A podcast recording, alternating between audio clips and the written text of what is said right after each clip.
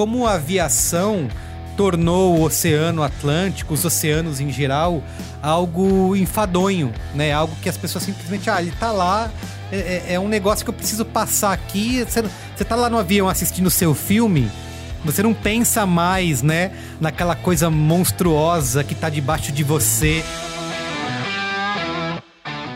Estranhou que o meu podcast não começou com a minha voz? Calma que o piloto não sumiu. Pelo contrário, estou mais habilitado do que nunca. Apertem os cintos para a segunda temporada com um novo copiloto a cada episódio. E assim como acontece nos flydecks a 10 mil pés de altitude, a tripulação deste podcast vai conversar sobre carreiras, tecnologia, viagens, músicas, ah, e claro, aviões. Afinal de contas, compartilhar informações também é medida de segurança. E aí, já sabe quem está na cabine de comando comigo hoje?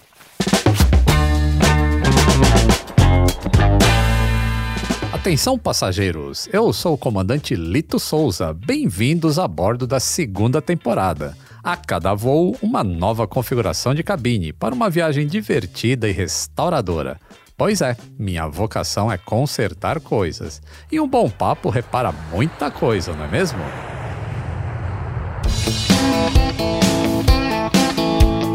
Atenção passageiros. Ideias em modo avião.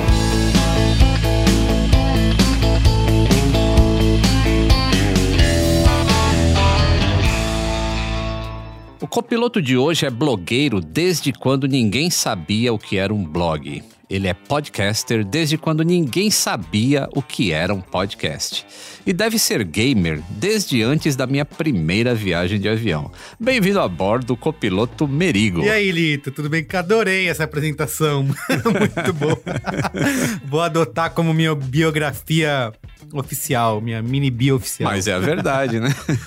muito bom, obrigado pelo convite, muito bom, prazer estar aqui conversando com você e com seus ouvintes. Obrigado por ter aceito o convite.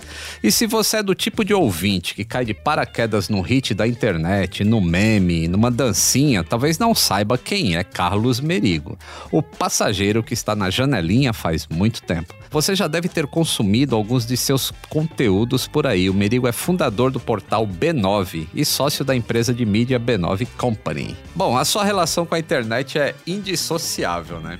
Antes da gente se aprofundar nesse tema, eu quero saber um pouquinho sobre os seus interesses na aviação. tá bom. Você já se imaginou comandando um avião, por exemplo? Eu já me imaginei, já me imaginei. Joguei muito Flight Simulator. ah, falaremos Isso, disso. Joguei um pouco, mas assim, é, acho fascinante, mas já me imaginei, sim. Acho que gostaria de um dia testar, né? Brincar, pelo menos. Alguém me dá um, uma aula.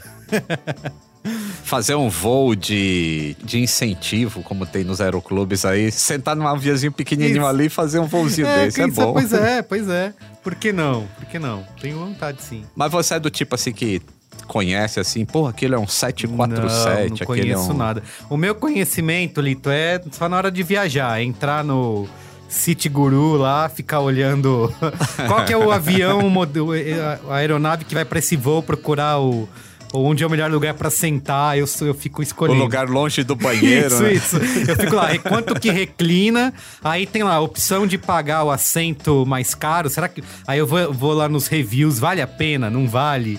Então fico horas uhum. nessa comparação antes de comprar uma passagem e de escolher um assento. isso eu gosto de fazer. Falando de, de Flight Simulator, você se considera um gamer nas horas pagas, né? Isso, me considero. Exatamente. Você, você, qual que foi o, o, primeiro Flight Simulator que você voou? A versão dele, Nossa, deve lembra? ser um, assim, não sei se era um dos primeiros, mas quando eu tive... Era o, Win, era o Windows já. O Windows, é. Quando eu tive meu primeiro PC, que foi ali por volta de... Não, eu tive o primeiro PC antes, né? Eu comecei a navegar na internet em 98 o meu primeiro PC eu acho que eu tive em 95, 96. E acho que assim, talvez aí nesse ano aí, finzinho dos anos 90, eu já tava testando Flight Simulator no computador. Até porque eu, eu comprava muito na banca de jornal, Lito, aquela revista do CD-ROM. Ah, eu lembro é, dela. Que, é, vinha um monte de jogos, de, de softwares. E numa delas veio o Flight Simulator, a versão demonstração, né? E eu lembro Aham. que era sempre um, um lance de. Não, é, é- é super pesado pro seu PC, então você tem que ter um PC de última geração. E eu não tava nem aí, vou testar, vou ver se funciona, né? Com então, 4 mega de RAM. Isso, é. Exatamente, no 486, 4 MB de RAM testando Flight Simulator. E era isso, era sempre. é, é, por mais. Não era nem que eu era muito fã do jogo, mas eu gostava de botar o, o computador à prova pra ver se ele era capaz de rodar Flight Simulator, sabe? Tô lembrando mais ou menos nessa época. Essa versão aí, como você falou que é início dos anos 90 lá, provavelmente é a 4.0. Uhum. É, eu, eu comecei um pouquinho antes. Eu comecei Nossa. na versão 1.0, em que Na carregava, primeira, então. é, carregava com fita cassete. Caramba. é, dentro de um TK-82 que não tinha disco rígido e também era memória era volátil, né? Sim, É, sim. Tipo, se não carregou ou travou, carrega tudo, Tudo de, de novo, novo. Mas 25 minutos lendo a fita. Essa galera que joga hoje, né? Que sabe, abre um aplicativo e sai jogando, né? Não precisa se preocupar com nada. não, e fala assim, né? Nossa, não tô conseguindo 60 FPS. Isso, é. Caramba, eu, eu conseguia dois. Eu vejo a galera super. Não, eu preciso ter não sei quantos hertz no meu monitor, 60 FPS. Se tiver 58 já tá pé da vida, não aceita. E era isso, cara. Você, você jogava com tudo na configuração mínima.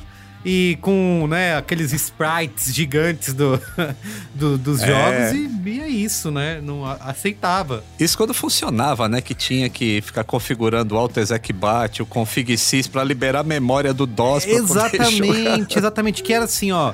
Você. Eu nunca jogava no PC sem me preocupar com configuração, né? Então, você tem que ir lá com configuração mínima. Aí você. É, ah, preciso ter uma placa de vídeo melhor, eu preciso ter mais memória. Mas mesmo assim, ah, vou testar pra ver o quanto dá, vou pôr na configuração mínima e vou jogar.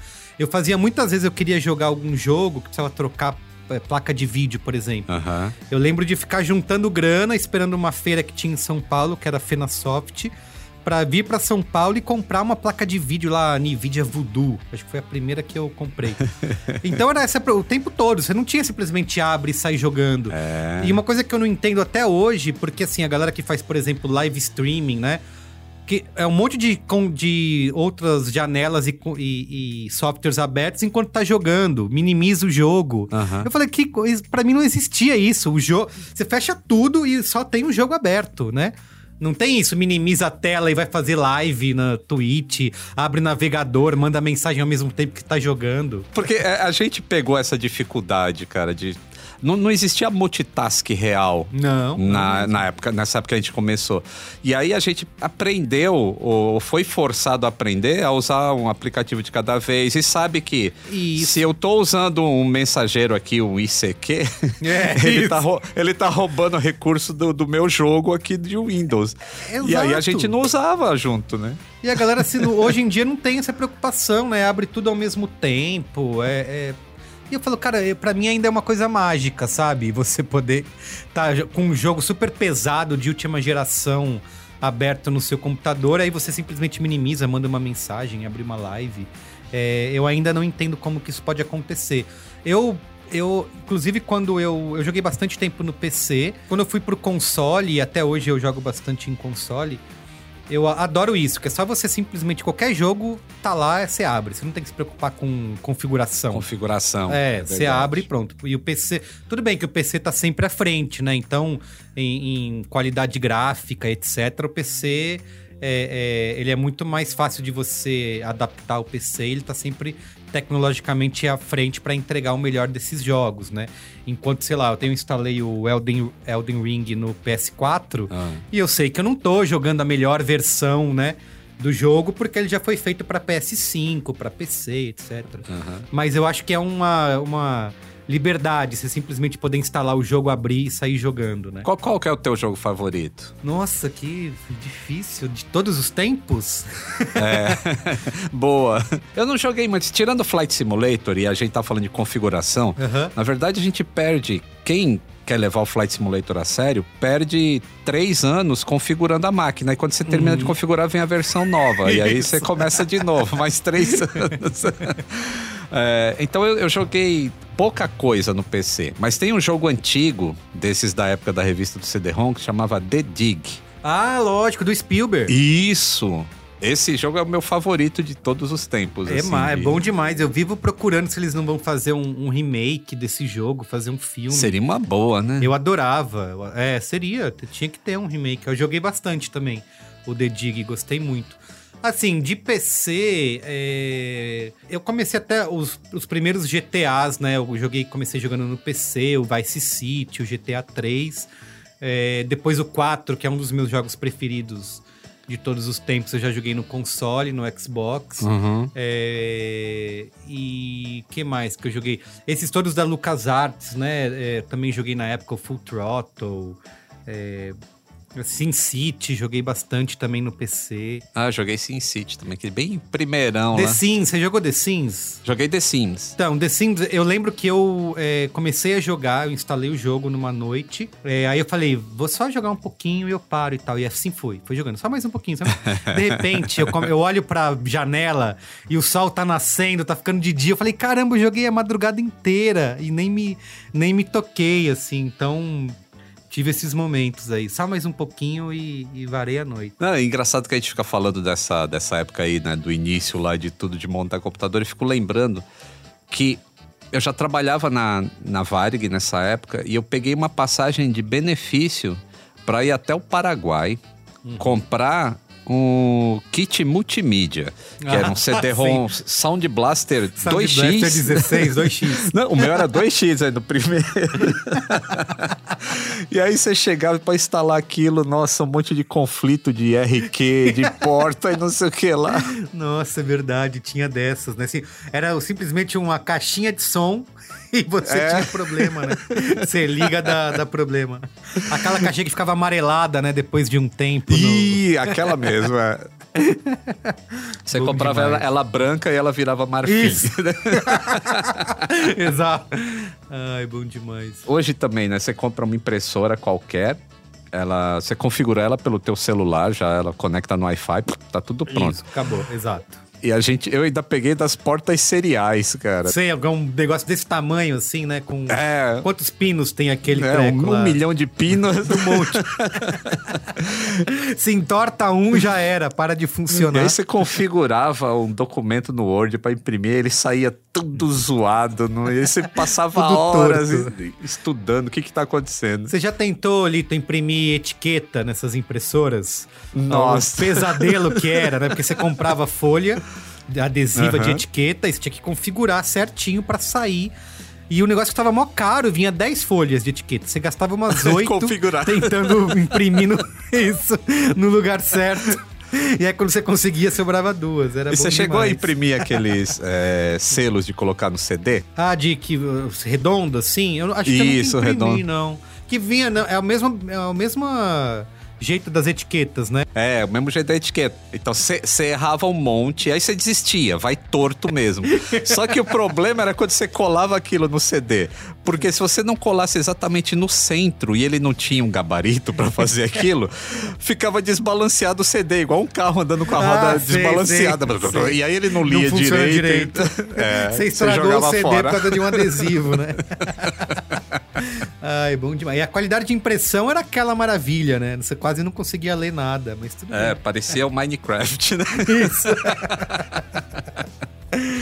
E falando ai, de ai. perrengue dentro de avião, você voa bastante? não? Olha, antes da pandemia, tava viajava bastante, tava fazendo muita cobertura de evento, né?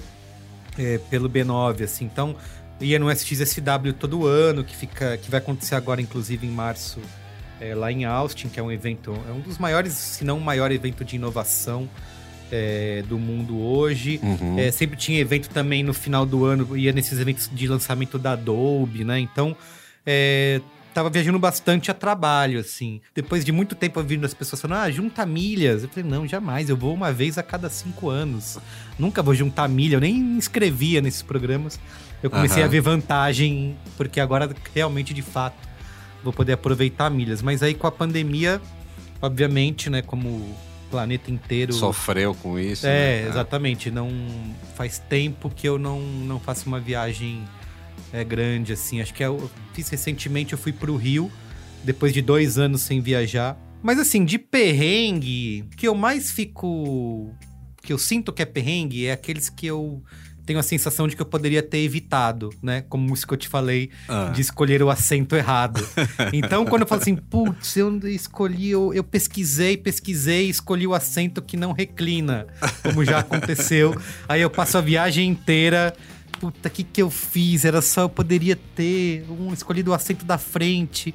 Esses são os perrengues que eu sofro. Aham. Agora, assim, fora essas coisas básicas de ah, o voo atrasou, fiquei o dia inteiro no aeroporto, é, eu não me lembro de nada muito muito complicado, muito. Porque, vou te falar a real, Lito.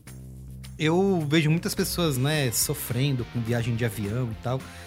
Mas por mais que eu viaje, eu sempre acho que é algo incrível, assim, sabe? Eu Uhum. é, curto, curto cada momento, assim, eu... Eu vejo as pessoas falando, ah, tem que viajar e ir pro aeroporto duas, três horas antes. Eu não reclamo disso, eu curto, sabe? Ah, vou pro aeroporto, vou ficar lá, vou curtir, vou tomar um café, vou ficar passeando. Ou se eu preciso trabalhar, eu levo no meu computador, fico lá.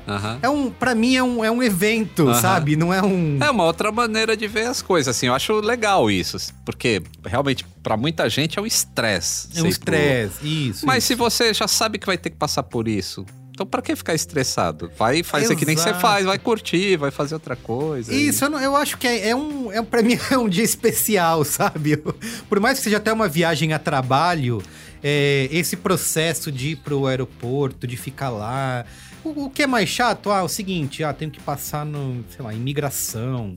É, é, são, acho que são os maiores é, perrengues, assim, mas se der tudo certo, né? Se for. Se eu não for barrado em lugar nenhum, ou se chegar lá eu, eu perder o voo porque eu me atrasei, que são as, acho que são as piores partes. Porque aí eu, vou, eu me atrasei, vou perder o voo, vou gastar dinheiro, Aham. de repente o voo é só no dia seguinte, eu me ferrei toda a minha agenda. Então isso é ruim mesmo, né? É, que aí, de novo, são erros por minha, por minha culpa, né? Ah. Mas se não, se é tudo suave, se eu vou, chego cedo, passo tudo bonitinho lá, entro no avião, eu acho que é um é gostoso, sabe?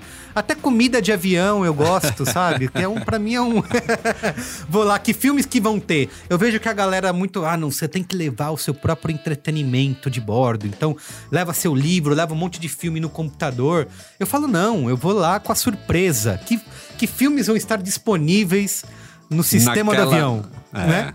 Às vezes não tem nada, eu já peguei voo que não tinha, não tinha Mas- tela. Mas E ultimamente isso tem melhorado. Pô, você assiste vídeo, é, filmes que estão seis meses que foram lançados no cinema.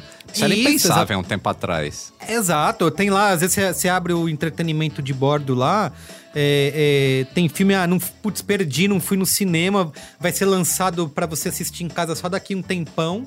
E tá lá, vou assistindo um monte. Filmes pra assistir no avião, sabe? Eu Vou É. assistindo um atrás do outro. Não se sinta curto. culpado se você olhar o City Guru, ele te falar que assento 13 é, é o bom, aí você chega lá no avião, tá no 13 Não é. ele não reclina.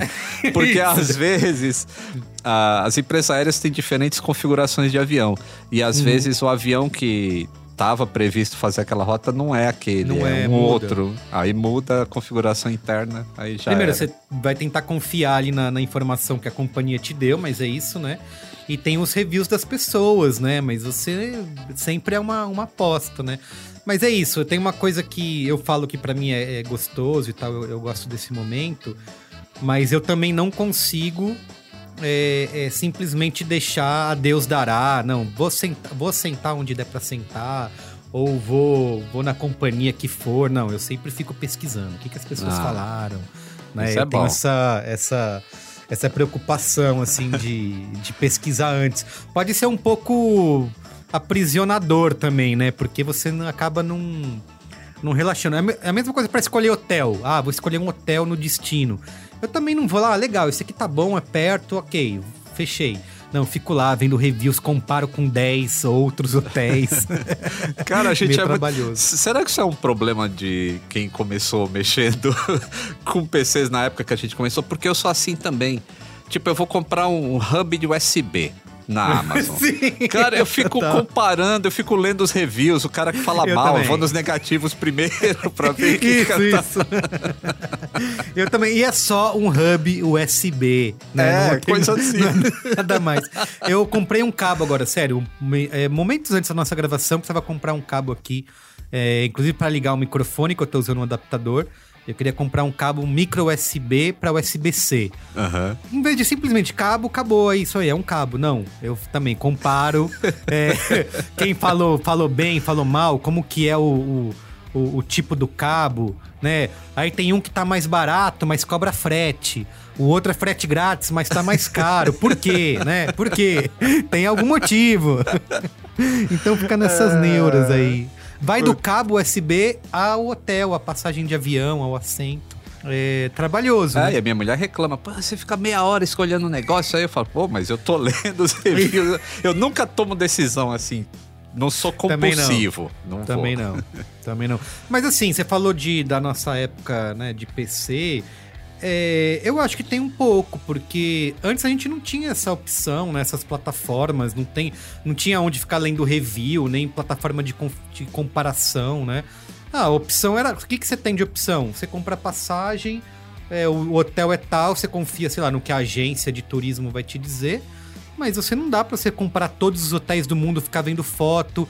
Eu já entrei, por exemplo, no Google Maps pra olhar a rua onde fica o hotel. Então deixa eu ver aqui os arredores. Lê, Não tinha, existia. Hoje você pode fazer. Então, eu acho que a gente foi se acostumando né, nessas ferramentas e, e, e- hoje fica difícil não fazer mais, Não, né? não, não fazer uso delas, né? É, exato. Então você sabe que existe, ah, vou fazer, por que, que eu não vou não vou comparar? E assim, também tem uma questão, né, Lito, de você otimizar o seu tempo e a sua grana, né? Então assim, se eu vou comprar esse negócio, eu quero comprar o melhor, né, que o meu dinheiro pode pagar, né? Eu não quero gastar nisso que aí chega, tem, não funcionou, tenho que comprar de novo É, né? é. Então tem um pouco disso, assim. Eu eu sei que eu perco tempo, eu sei que é, eu é, penso demais às vezes, mas gosto de pensar assim, estou otimizando o meu dinheiro. E também, né, é que é, economiza tempo mesmo, o negócio não quebrar e você ter que ou achar Isso, outro ou mandar achar assistência técnica. É, compre direito ou compre duas vezes, né? Então é. um pouco isso, né? Tem umas economias que não acabam não compensando. E já que estamos falando do passado, vamos propor uma viagem ao tempo. Lá para 2002, segundo o Braincast, o ano que ainda não acabou. Sim. em 2002, ó, eu já estava trabalhando na United Airlines. Olha. Eu já era supervisor de manutenção de aeronaves. Tava jogando Flight Simulator, acho que a versão 98 nessa época. Deve ser a primeira que eu joguei, viu? Você me perguntou, mas acho que 98 deve ter sido. Aí eu montava os meus próprios computadores, até hoje eu faço isso. Legal. E frequentava salas de bate-papo do UOL. Sim, quem, quem nunca, né? Quem nunca? Já você fundou neste ano um portal de notícias de tecnologia e criatividade. Uhum. Então conta aí para os nossos passageiros, especialmente para aqueles que nasceram nessa época, o que, que era o Brainstorming 9 Uhum. ou 9, né? E como era a internet no começo do- desse milênio aí. Eu comecei a navegar na internet aí por volta de 97, 98 e sempre gostei muito do aspecto de criar, né? Não só de navegar e consumir. Eu sempre penso, cara, eu queria ter minha própria página, né? Como eu faço. Então eu comecei a brincar de criar página HTML no Word, né? Aham. Porque o Word salvava. Você escrevia qualquer documento no Word e tinha lá salvar para HTML. Eu comecei brincando aí. Né? Você É, abriu um site lá no HPG? HPG não, abri no Geocities. que era Geocities? do... Ah, do Yahoo. É, que depois o Yahoo comprou. Yahoo. Isso. Isso, é, exatamente. O Yahoo comprou Tive depois. no Geocities também. Nossa. Eu acho que a- até hoje eu lembro o endereço. Era geocities.com barra Times Square barra bunker barra 1794. Isso eu não era essa a lembro. URL. Pra acessar o, o meu site, a URL era essa. Não existia criar o seu próprio domínio. Não. Né? Era uma coisa de criar o seu username. Era, o endereço que eles davam era esse. É. É, então sempre comecei a brincar muito de criar por aí. Comecei a usar também, a testar muito Dreamweaver, né? Front Page, O Dreamweaver era da Macromedia. Macromedia, Que exatamente. Agora ele é da Adobe, acho. Da Adobe, isso. A Adobe comprou anos depois. É, então sempre fazia isso, né? É, e aí quando em 2000 aí, 2001, 2002, sur- começou a surgir as ferramentas de blog, né? O Blogspot, o Blogger, é, que permitiam que as pessoas criassem as suas próprias páginas, né? Num- de- de- simplesmente num navegador, sem saber programar, sem saber fazer nada. E aí muitas pessoas começaram a criar essas páginas como diários pessoais, né? É, fazer um blog, né, das suas vidas, blogar. E eu falei, putz, eu quero usar essas ferramentas, mas eu quero é, compartilhar, não um diário, mas compartilhar, sei lá, ideias. Ou eu tava começando a faculdade de comunicação bem nesse ano de 2002 e resolvi juntar as duas coisas, né? Ter uma página na internet e a minha faculdade que eu tava começando ali, que era de publicidade e propaganda. E aí eu criei o Brainstorm 9 e Brainstorm 9 nesse, nessa época para divulgar ideias, referências, campanhas, aquilo que eu estava aprendendo na faculdade. E aí foi da onde surgiu essa a primeira versão aí do, do que virou depois o B9, né? E a partir disso ele foi bastante importante no meu futuro profissional e na criação de conteúdo nos 20 anos aí que se seguiram, né? É, foi, foi um pioneirismo, né? É, porque, assim, a- as pessoas nessa época só se preocupavam assim, eu tenho que conectar depois da meia-noite para pagar um pulso. Sim, né? sim, sim, exatamente. fiz bastante isso, fiz bastante isso. É, eu, quando eu comecei a usar, é, é, também é, usava tudo, era usar o telefone depois da meia-noite para pagar só um pulso, consumindo conteúdo. Mas era isso, quanto mais eu consumia, interagia na internet, conversava com as pessoas e via páginas e o que dava para ser feito, mais eu tinha vontade de criar o meu próprio conteúdo, né? E geralmente eu deixo as perguntas sobre música pro final do nosso voo. Uhum. Mas eu fiquei sabendo que esse número 9 que você escolheu aí do, do- desse blog, ele veio do álbum, Uhum. do White Album dos Beatles, é isso mesmo? Isso, é. Porque o que acontece? Eu, fui, eu criei o site, né? O Brainstorm. Era pra chamar só Brainstorm, né? Na publicidade é, é uma reunião de ideias, né? Então as pessoas se vamos fazer um brainstorm? Vamos aqui que é um. Fazer um toró de palpite, né? Como se diz em Minas. É. Gostei desse. É. é uma tempestade de ideias ou toró de palpite.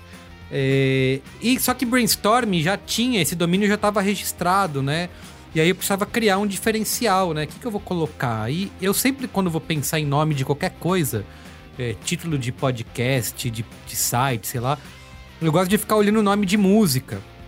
E eu, eu tinha um porta-CD naquela época, né? Se usava porta-CD do meu lado, assim. E aí eu comecei a fuçar e peguei lá o álbum branco dos Beatles e tem a, a música que chama Revolution 9, né? Revolution Number 9. Aham. E aí, assim, aí fui pesquisar. É uma música que ninguém gosta, né? Porque, Number sei lá. 9, number 9. Ex- Isso, exatamente, exatamente. Uma música super longa, cheia de barulho e tal. E aí eu fui pesquisar a história da música. Eles é, diz que é, uma, é um monte de colagem de referências, né? Então é, tem coisas, é, múltiplas é, é, ideias e múltiplas referências dentro daquele áudio que não significa nada, mas é, são coisas que eles pensavam. E eu falei, cara, tem E tudo se rodar ao contrário, tem uma mensagem escondida. isso, exato. É uma... exato. Uma piração. Aí eu falei, cara, tem tudo a ver, né, com o que eu quero fazer aqui no nesse site, que é uma colagem de ideias e de referências para as pessoas que querem trabalhar com criatividade e tal. Aí eu falei, ah, vou, vou pegar esse 9 e bo- incorporei, virou Brainstorm 9, Brainstorm 9, é, e registrei esse domínio. E aí, durante muito tempo, ficou sendo ele. Só que assim, Lito, é, eu chegava para as pessoas para falar, ah, o que, qual é o seu site? Ah, Brainstorm 9, Brainstorm Aí 9. escrevia 9, o outro botava o numeral 9. É isso, então, cara, era uma confusão. Ia, aí quando eu tava começando a se profissional, eu tava começando a profissionalizar o site, ia em reunião, na, ia na recepção, ah, de que empresa você é?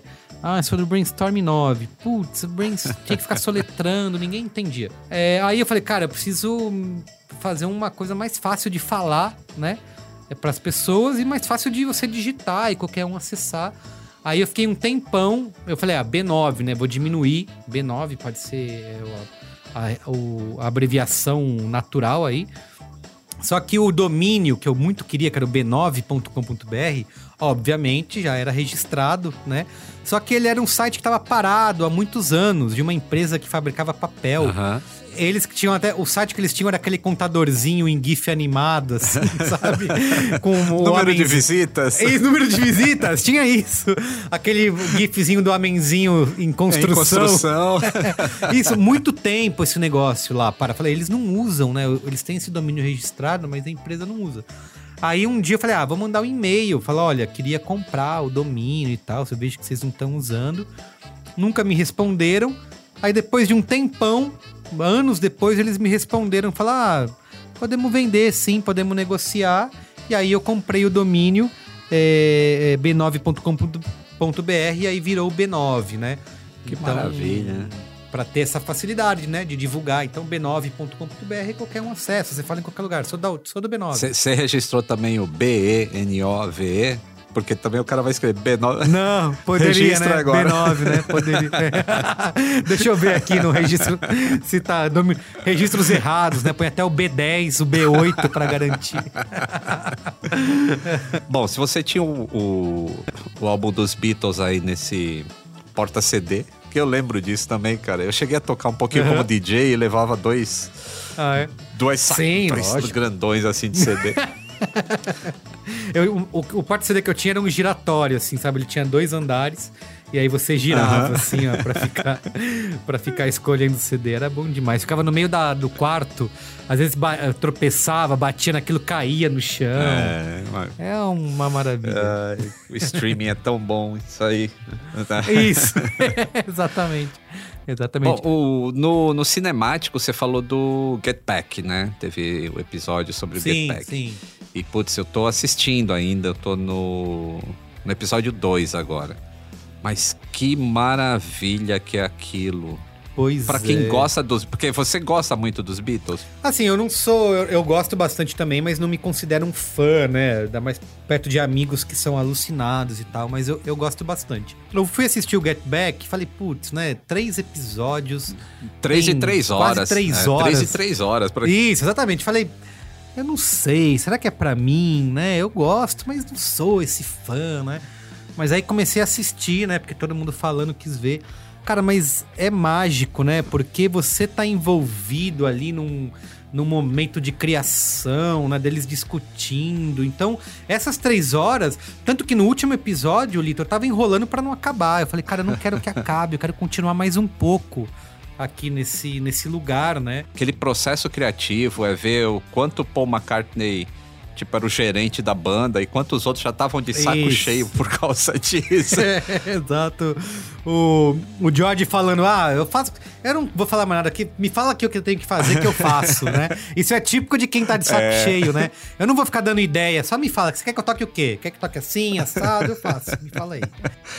Mas a qualidade técnica do escaneamento das imagens para 4K. Sim, sim, sim. Meu, eu fiquei maravilhado com isso. Os caras digitalizaram.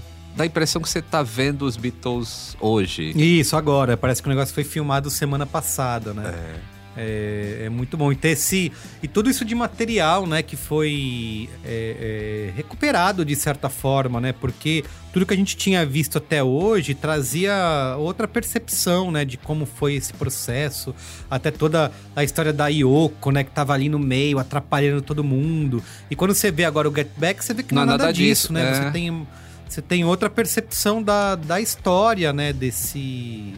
É, de- de- dessa criação, desse processo, né? Que eles, Inclusive, que eles tiveram. eu cresci, eu era adolescente, eu ouvi histórias de que o Get a música Get Back tinha sido o Paul McCartney que tinha feito a composição e ele cantava olhando para Yoko, tipo pra ela, né? Vai pra onde do lugar que você veio e tipo Uhum. Ah, não sim, tinha essa história. sim, olha e aí só. você vê no Get Back que Pois não é. é. nada disso, cara. É- Nada disso. É, é, esse momento, aliás, foi um dos momentos que viralizou, né? Que é o Paul compondo Get Back ali no, tocando qualquer coisa, falando qualquer coisa e de repente começa a surgir a música. É. É, muito emocionante, né? Você ver isso. Se materializando. É, materializando. É, Eles estão com. Tem alguma outra música também que eles estão lá tentando compor.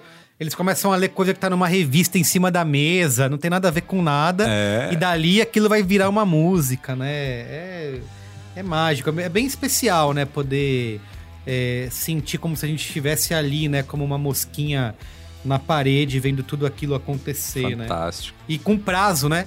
E com, eu acho muito legal que, ó, tem, sei lá, duas semanas pra entregar mais nove músicas. Vai lá, faz aí. E aí, e não tem discussão, né? Você entregar a música, fazer o show no, no telhado lá e, e- e não, não, tem, não tem como adiar. Trazendo isso pra nossa época. Quem é que trabalharia com uma pressão dessas pra em três semanas entregar uma obra-prima? Um, um álbum. Isso, exatamente. Não tava entregando qualquer coisa, né? Não é que saiu qualquer coisa. É. Saiu um baita de um álbum, né? Tipo, saiu It Be lá no, no meio da, da- de- dessa pressão, Só isso, né? né? Só isso. Nessa briga toda. Ah, é bom. Eu acho que assim, eu recomendo até pra quem, obviamente pra quem é fã, é imperdível, mas pra quem não é fã, eu também recomendo como uma uma forma de ver esse processo é, é, criativo acontecendo, sabe? De ver como que você pode juntar essas pessoas no mesmo lugar, assim, no mesmo tempo, e elas conseguirem é, é, compor todas essas músicas que viraram clássicas. E, né? e ver eles criando os, os acordes ali na hora e o Paul falando, não, você tá dando um Fá em sustenido, não sei o que lá, tem que ser um bemol, não sei o que lá. Eu falo, cara, como é que pode o cara conhecer todas as notas e. Isso. E E variações. tocando todos os instru- instrumentos, né? Toca um pouco de piano, toca um pouco na guitarra, um pouco no baixo. Até bateria ele vai, é um negócio. Até bateria, exatamente. Ele vai até na bateria. Foi a última apresentação que eles fizeram, todo mundo fala desse clima que já não tava bom. É, Mas a gente vê também, eu vi bastante. Eles até se divertindo, né? Naquele. Eles brincam muito, né? Sim. Um com o outro, né? Não, e eu falei dos Beatles aí pra falar desse podcast seu, mas tem, você tem outro podcast que aí já entrou o pessoal da aviação, né? Você tem o Código Aberto e você entrevistou o Paulo Palaia, que é, É o, ele trabalha na área de TI da Gol.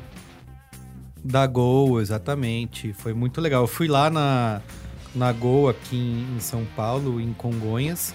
É, eles têm uma, um- uma. A parte de inovação ali da Gol, que acho que chama Go Lab.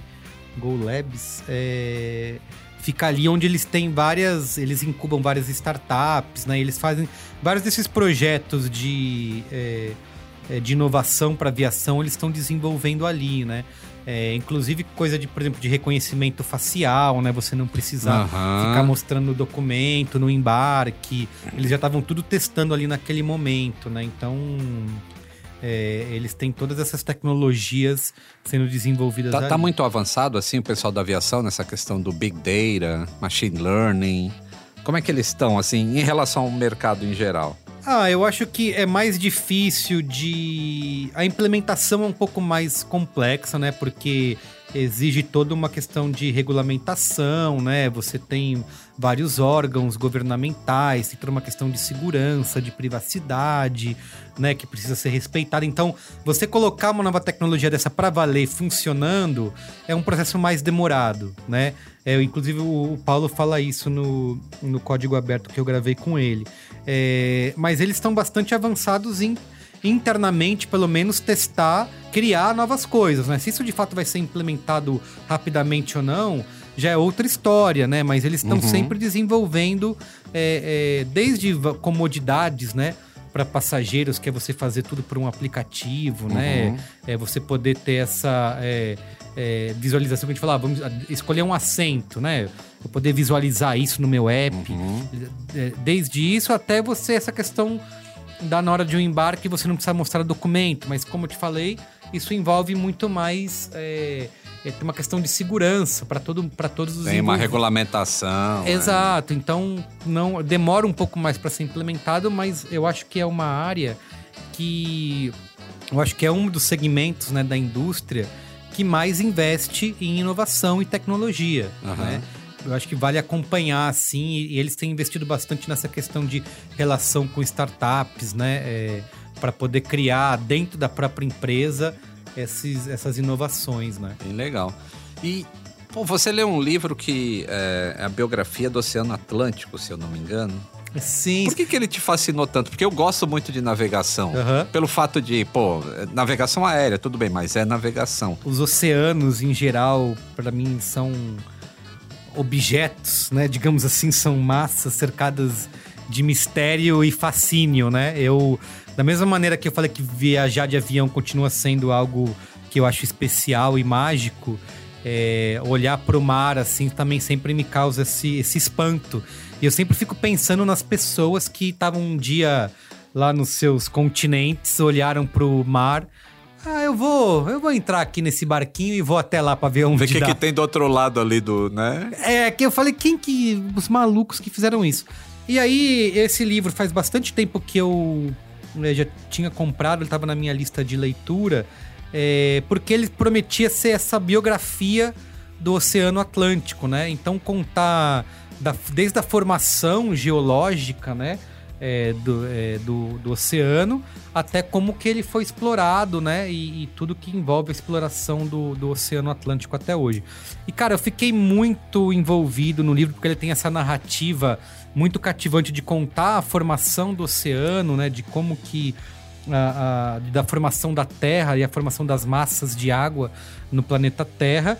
É, o Oceano Atlântico ele nem é o maior, mas ele é o mais cercado de, é, de histórias e de mistérios, porque é isso, né? Ele conectou é, é, é, o novo mundo, né? O chamado velho mundo com o novo mundo.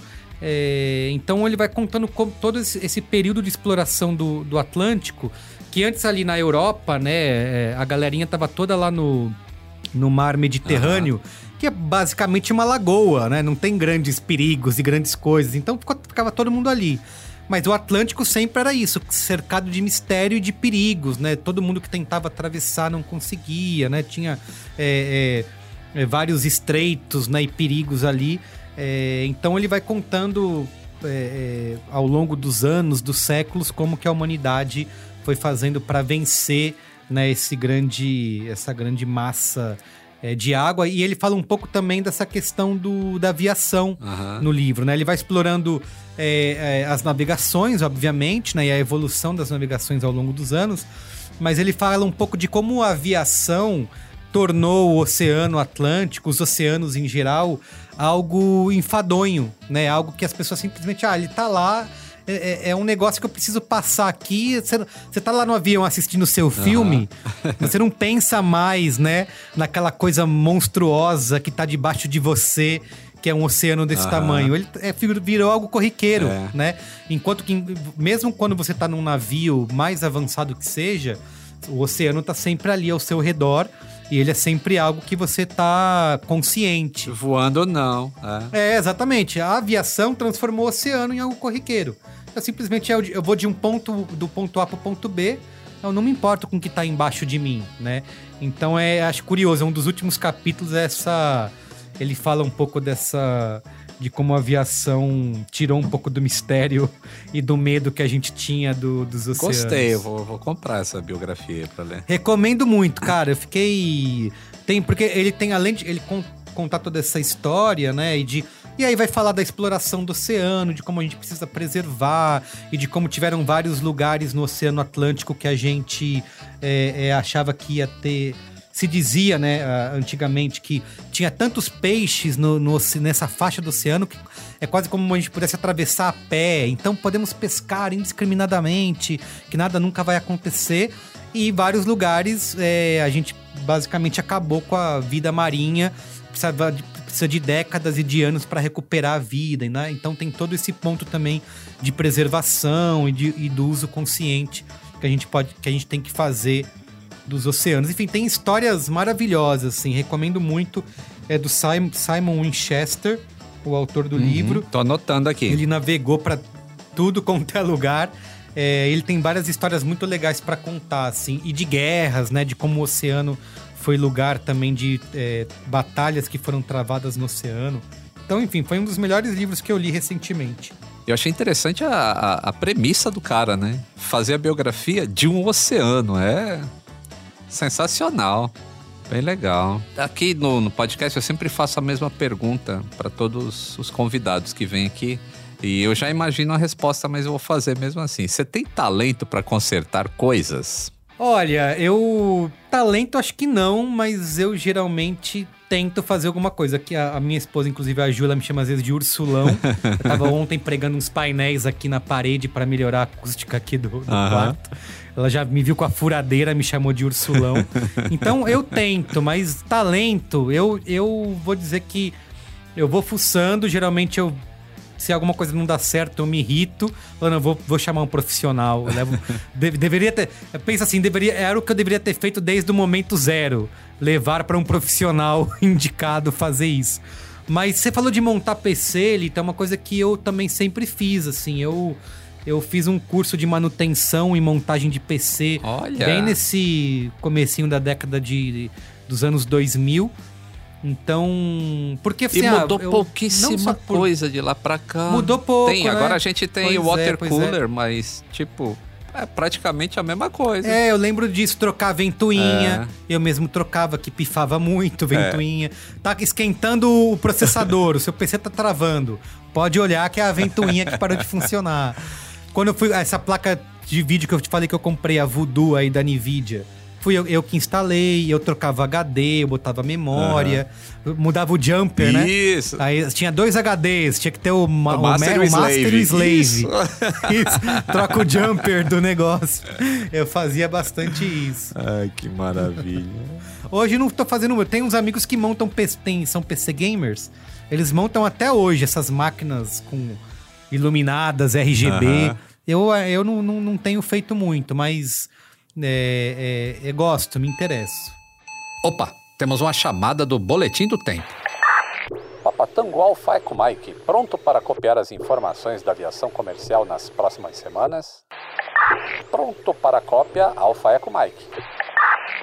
A brasileira Embraer, terceira maior fabricante de aeronaves do mundo, virou notícia não apenas nos veículos especializados em aviação, mas também nos portais de negócios. Tudo começou com uma fala do Francisco Gomes Neto, CEO da empresa desde 2019. Ele disse: Teremos de repassar a inflação nas vendas novas. A declaração foi divulgada na mesma semana em que a Embraer divulgou seu último balanço. Pela primeira vez desde o início da pandemia, a fabricante reverteu os prejuízos e registrou lucro líquido de 372 milhões de reais no último trimestre de 2021. Um aporte honesto para quem levou prejuízo de quase 180 milhões de reais um trimestre antes ou mais de 60 milhões de reais em prejuízo no mesmo período em 2020. A estratégia para a recuperação é focar em três pilares de crescimento: eficiência, inovação e ESG que são práticas sustentáveis para negócios. Ainda neste ano, a empresa pretende entregar de 60 a 70 jatos comerciais e de 100 a 110 modelos executivos, para movimentar entre 4,5 e 5 bilhões de dólares. Os exemplares da fabricante que estão em espaço aéreo russo não devem representar revés, ao menos no curto prazo. Vamos voltar ao pessimismo que começou essa história e está presente entre os investidores globais de diversos setores. Quando a Embraer se viu estável após a variante Omicron que impactou seus negócios, chegaram as consequências da guerra na Ucrânia. No mercado de investimento, as grandes perdas são reflexo da alta do petróleo. Como numa reação em cadeia, produtos básicos são valorizados e os boicotes à Rússia encareceram importantes commodities. É o que nos leva de volta à fala do CEO, uma, uma prevenção à possível chegada de uma hiperinflação global. Com esse cenário, as empresas precisam renegociar contratos já firmados com seus clientes para repassar novos custos. Todas as aeronaves que serão fabricadas nesse ano pela Embraer já estão vendidas, ou seja, já estão com contrato de preço firmados. Para não ter desgaste com os clientes, por hora, o caminho para a empresa compensar a inflação é reduzir os custos de produção. Segundo a análise de Francisco Gomes Neto, a aviação comercial deve ser mais afetada em voos de longa distância do que nas rotas domésticas, que é justamente o segmento no qual estão os maiores clientes da fabricante brasileira. A lógica também funciona funciona para os cargueiros. O aumento do comércio online estimula a procura por aviões menores para transportar mercadoria em voos domésticos. Como vimos algumas semanas atrás, a Embraer está convertendo aeronaves de transporte de passageiros em cargueiros. Outro caminho para a empresa brasileira é oferecer aviões de defesa e multimissão aos mercados europeus, asiáticos e do Oriente Médio.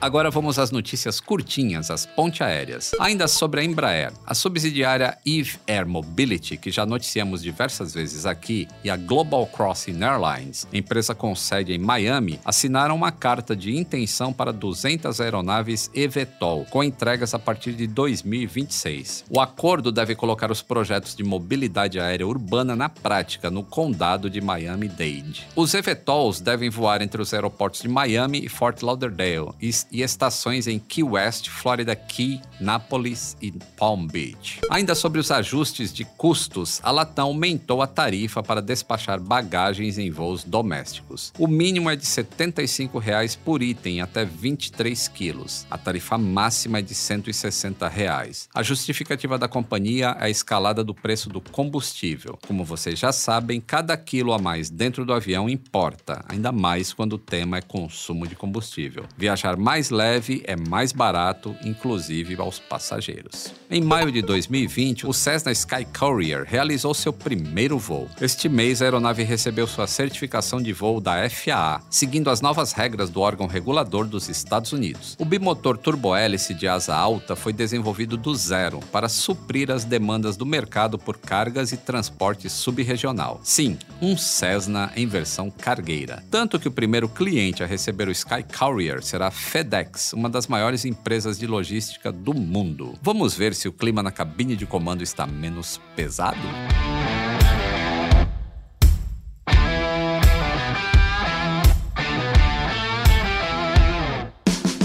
Estamos de volta à cabine de comando com o copiloto Merigo. Carlos, você está numa fase mais turbulenta da vida ou está voando em céu de brigadeiro? Olha, já, já, já tive fases mais turbulentas do que a atual, mas é, trabalhar com internet, né, conteúdo digital, é, é sempre uma certa turbulência, porque as coisas estão sempre mudando muito, né? Então, a gente estava conversando aqui sobre criar blog, criar site, né? Uhum. Era uma época que não existia. Quando eu criei o B9, não existia YouTube, não existia Facebook, não existia Twitter, rede social. Era uma coisa que estava começando. Uhum. É, então eram outros tempos. Conforme todas essas tecnologias vão surgindo, são sempre, ah, e agora preciso mudar, preciso me, me atualizar, preciso criar para essa nova plataforma. Então eu criava o site, mas de repente agora tem que criar também pensando em Facebook. Aí comecei a fazer podcast lá em 2005, 2006. Era só, era baixar o MP3 e jogar no seu dispositivo, né? Não existiam as plataformas de áudio como existem hoje. Então, é isso, tem sempre uma pequena turbulência para quem está criando conteúdo na internet, que são coisas novas surgindo e você tem que se manter atualizado, né? Como é que a gente explica para um TikToker a importância de um blog. Porque a gente começou com blog, assim, era, era, importante você saber escrever, você saber se comunicar por palavras. E de repente a gente tem agora 15 segundos. Em, tem que fazer vídeo, né? Tudo... é, de dancinha, 15 segundos de dancinha. Onde é que a gente vai parar? Não quero ser o, o velho que fala, não, porque no meu tempo que era bom, né? É óbvio que a comunicação textual sempre vai ser importante, né? Por mais que você faça dancinhas e vídeos, né? Você tem que saber se expressar. Sim. Não, e a gente já falou aqui que mesmo na nossa época, a gente tá, na verdade, reclamando de como a gente sofria no passado. Então, Isso, é óbvio exato. que é muito melhor agora. Você de fase turbulenta. Eu eu digo isso porque a gente tá sempre nessa fase de mudar, de testar novas coisas. A gente tem feito uma mudança no B9, no B9 agora para ser menos imediatista, escrever textos e produzir conteúdos, assim como os próprios podcasts, né, que são mais longos, né, que são para outros momentos, né, que é para você se aprofundar em temas e não consumir rapidamente. Então, acho que tem essa importância, né, momentos de consumo diferente. Por isso que até hoje eu gosto, por exemplo, de ah, assinar uma revista, né? Ou assistir documentários, ou de ler livros, né? Para não ficar só no imediato ali do, da rede social, né? Que eu consumo só, às vezes, o título, não me aprofundei em nada, que é aquela questão de você ter um oceano de conhecimento com dois centímetros de profundidade, né? Então, É. então para você poder se aprofundar nas coisas, tem outros conteúdos que você precisa consumir, né? Não tá só ali rolando, né? Dando partindo pro próximo, né? Então, eu acho que tem essa essa essa importância de você tentar se aprofundar em alguns temas que você gosta mais, né? É, e um outro ponto que eu acho que é importante das pessoas pensarem em ter o seu próprio site ou seu próprio blog é que é o seguinte: só no seu site, na sua página, você tem 100% de controle do que você do seu conteúdo, né? Uhum. Quando você está criando especificamente para uma plataforma, seja qual for, seja qualquer plataforma de áudio ou de vídeo, como YouTube, Facebook, TikTok, Twitter, né, ou, ou quais outras vão surgir, você tá à mercê das regras dessas plataformas, né? Uhum. Como aconteceu muito com o Facebook, como acontece muito com o YouTube até hoje, né? Então eles mudam uma regra, ah, você vai ser afetado por isso. E aí você aceitou as regras lá, você aceitou os termos de uso, né? Quando você criou uma conta, você não tem muito o que reclamar. Então você vai estar sempre na mão do que as plataformas vão fazer, né? Então se a plataforma decidir que hoje não é mais vídeo, é vídeo curto de 15 segundos e eles vão a- a- ajustar o algoritmo para entregar isso, ah, você não tem muito controle, né? É. Você vai ter que aceitar. E você ter o seu próprio site, a sua própria página, é, por mais que ela não vá ser ali o centro do seu conteúdo, mas você tem um hub, digamos assim, para onde você pode levar a sua audiência. E lá você tem controle total, né? Então, Uhum. a gente muito nos nossos conteúdos aqui hoje, até nos podcasts, eu sempre falo, ah, acesse braincast.b9.com.br, porque lá a gente tem controle total dos links que a gente coloca, você pode ouvir por lá, você pode assinar. Todas as nossas plataformas vão estar lá. Acesse Globoplay por lá, acesse qualquer outro, outra plataforma de áudio por lá. Mas o dia que a gente quiser criar alguma coisa, incluir outra coisa, a nossa audiência consegue, conhece essa página, né? Uhum. que é o nosso hub de conteúdo. Então, eu acho que é importante você ter um lugar que é seu, onde você tem 100% de controle e não criar só pensando, sei lá, no TikTok. Então, você baseou toda a sua criação de conteúdo no TikTok. Amanhã o TikTok acaba, ou transforma, ou vira outra coisa, aí você tá danado. Tá perdido. É, é um, é um bom procedimento esse aí. Pra fechar, a credibilidade segue sendo o ouro da internet? Ah, sem dúvida, sem dúvida. Eu acho que é, é, até quando a gente fala muito de, dessa criação, esse papo de plataforma, né? É, o, que, o, que, o que eu acho que você sempre pode levar de um lugar pro, pro outro, né? Independente de formato, né? Independente de, é, é, é, do, de que tipo de mídia você vai utilizar, é a sua credibilidade, né? Então, ah, eu escrevia texto. Quando começou a se fazer vídeo ou quando começou a se fazer podcast, o que, que eu posso levar de um lugar para o outro, além do formato, além da mídia? É a minha própria voz, né? A minha credibilidade. Então, se eu falar, ó, eu que sempre fiz podcasts que vocês gostavam de ouvir, agora eu tô fazendo, sei lá, uma peça de teatro. Pô, eu vou usar a credibilidade que eu construí ao longo desses anos para vender a minha peça de teatro, né? Então, eu acho que continua sendo a credibilidade continua sendo fundamental independente da plataforma, do formato ou da mídia que você vai estar, né?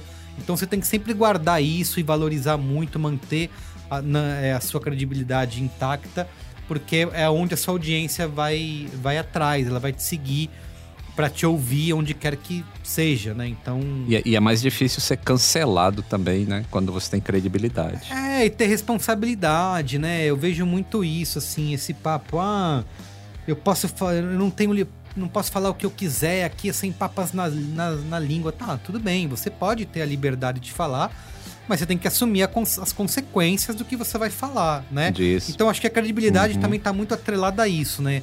A ter responsabilidade. Você, eu acho que a gente valoriza, a gente que veio, né, é, começou a criar conteúdo na internet, valoriza muito espontaneidade, né? Valoriza muito é, é, ter é, liberdade para falar e ser a gente mesmo, né? A gente sempre vem de, não, eu, sou, eu quero ser eu mesmo. Legal, a gente quer ser isso, mas você tem responsabilidade também, né? Então, eu acho que as duas coisas andam muito juntas, né? Você não vai sair por aí falando bobagem só porque o microfone tá aberto, né? Atenção, passageiros, vamos iniciar o nosso procedimento de descida. Sente-se ainda mais confortável e aumente o volume do seu som. Copiloto Merigo, nosso papo está chegando ao fim. Em qual aeroporto você gostaria de estar pousando agora? Nossa senhora, que pergunta. Não, não tinha pensado nisso, podia ter me preparado, né, Litor? Tava... Olha, que aeroporto, deixa eu pensar. Eu, sim, eu não quero usar isso porque eu sei que é óbvio, mas todas as viagens que eu faço, eu sempre adoro viajar, mas uma das coisas que eu mais gosto de fazer é voltar para casa, né? E eu sei que todo mundo tira sarro de São Paulo, né? Ah, tem a paulistofobia, né, na, na internet, né? São Paulo, cidade horrível. Mas voltar para casa é sempre muito bom, né? Então pousar em Guarulhos, né, depois de uma longa viagem que pode ter sido muito divertida, Aham. né? Adorei, viajei, foi incrível, mas voltar para casa é sempre muito bom, né? Então, eu escolheria voltar para casa, pou- pousar em Guarulhos. Maravilha. Por pior, por pior que seja o trânsito até São Paulo. Mas olha, deixa eu escolher um outro também. Hoje eu nunca viajei para a Ásia, então gostaria de nesse momento pousar, sei lá, no Japão. Gostaria de pousar em Tóquio para conhecer, passar, sei lá, uns 20 dias conhecendo o Japão. Eu acho que seria Boa. muito legal. Pô. E ouvindo qual podcast no avião? Ixi, Maria. Eu ia assistir, ia assistir os filmes lá do avião, mas se for pra ouvir podcast, você pode ouvir os podcasts da rede B9 de podcasts, como o Braincast, o Cinemático. Ah, maravilha, maravilha. Ô, Merigo, muito obrigado aí por ter aceitado fazer esse voozinho aqui com atenção passageiros. Adorei o nosso bate-papo. A gente tem muita coisa em comum e por isso que foi. A gente deu bastante risada, isso é muito legal. Gostei muito também, Lito. Obrigado pelo convite. Foi um voo super suave, um belo entretenimento de bordo. Valeu. Obrigado, gente. Valeu. Atenção, passageiros, chegamos ao nosso destino. Toda quinta-feira, um novo voo te aguardando no Globoplay e em todas as plataformas de áudio digital.